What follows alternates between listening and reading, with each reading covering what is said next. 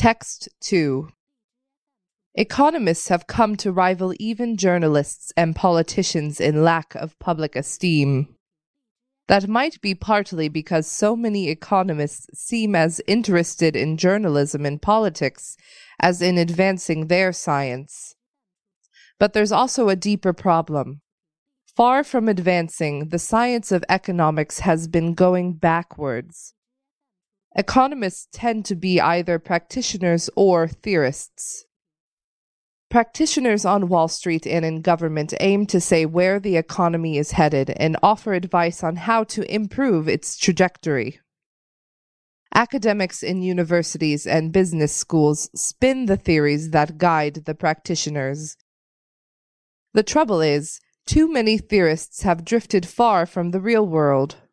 Their ambition has been to build mathematically elegant and internally consistent models of the economy even if that requires wholly unrealistic assumptions.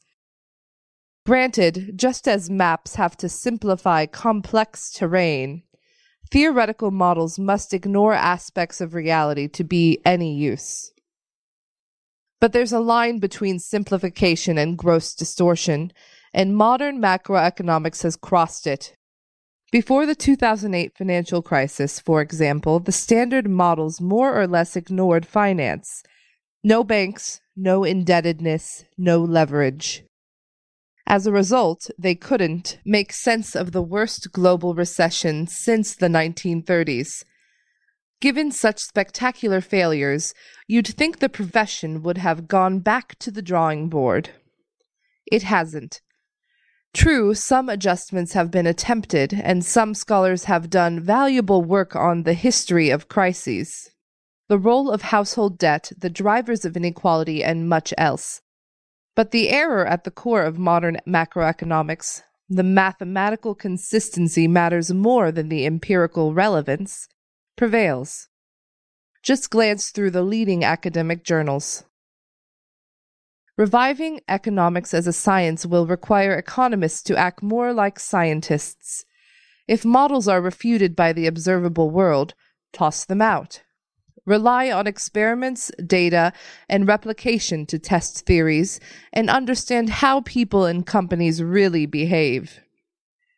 Editors of the most prestigious journals should open their pages to research that challenges the standard theories, even if it doesn't yet point to encompassing new alternatives. Whenever an economist says, in our model, practitioners should beware. Demand to know what assumptions the model makes and question those assumptions as severely as the theorist tests for valid inference. Because valid inference from false assumptions is useless. Where possible, and in the same spirit, pay closest attention to empirical and historical research. In just about every branch of science, theoretical research has been crucial to achieving breakthroughs. In macroeconomics, it has held progress back. To stop the discipline fading into irrelevance, this will have to change. If it does, economists might finally start getting some respect.